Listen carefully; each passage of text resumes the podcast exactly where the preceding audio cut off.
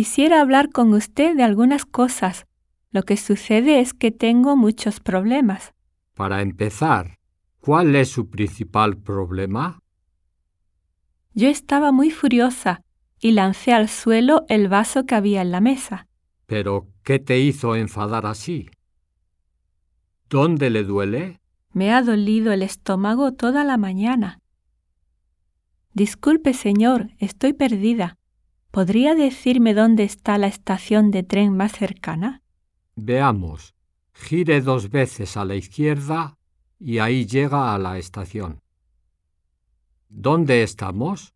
No tengo idea. Es mejor que nos vayamos de aquí. No me siento tranquila.